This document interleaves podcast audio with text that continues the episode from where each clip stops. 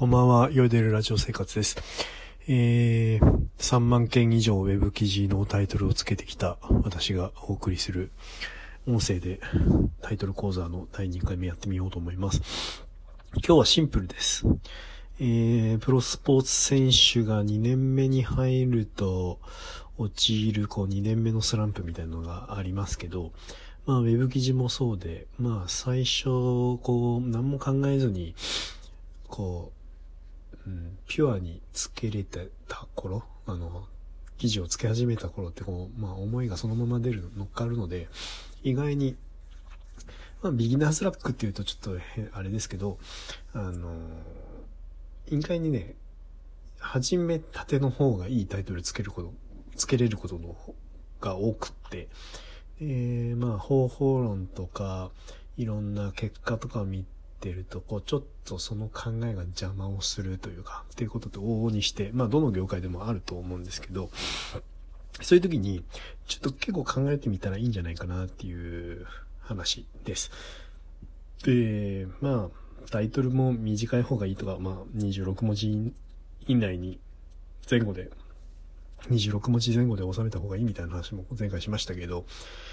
とか、まあ、強い言葉があるかとか読みやすいかとか、だからそういうテクニック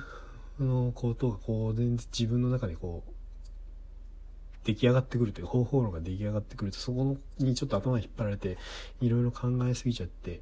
タイトルがこう、うまくつけれなくなることって実際あるんですね。で、その時に、例えば、まあ、ラジオトークとかだと、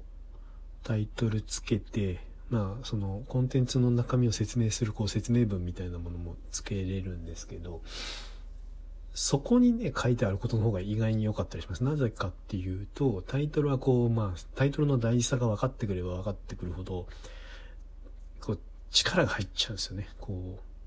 う、うまくタイトルをこう、うまくタイトルワークをしたいっていう意識が働きすぎて、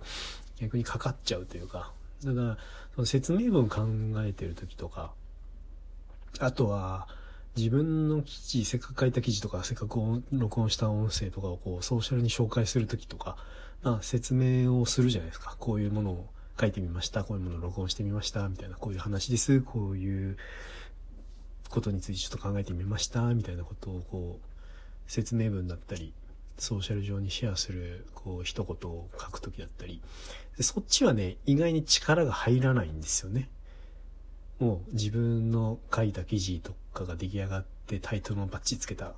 録音した音声コンテンツに対してタイトルをバッチリつけたみたいなところで、そこって結構力が入ってるんですけど、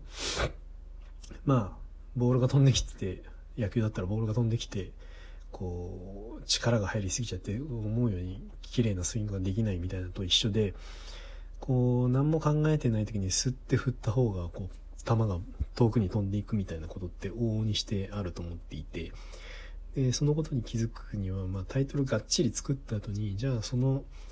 コンテンツを紹介するときに、まあ、どういうふうに言うかな、みたいなことを考えたときに、そっちの方が力が入ってない分、なんかすごくこう伝わりやすい言葉になっているというか、わかりやすくなっているというか、ってことってあると思うんで、まあ、がっちりタイトルつけてもらって全然いいんですけど、それをこう紹介するときに、こう力を抜いて、パパって書いてみて、本当にもう数十秒とかで書いてみて、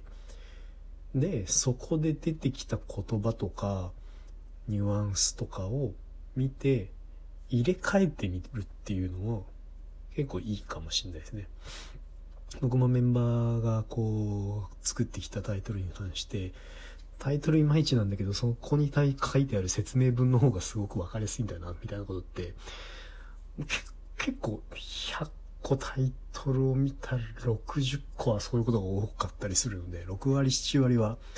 そういうことが多かったりするので、ぜひ、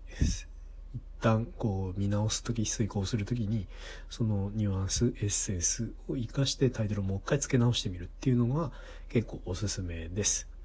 はい。今日はこんなところでおやすみなさい。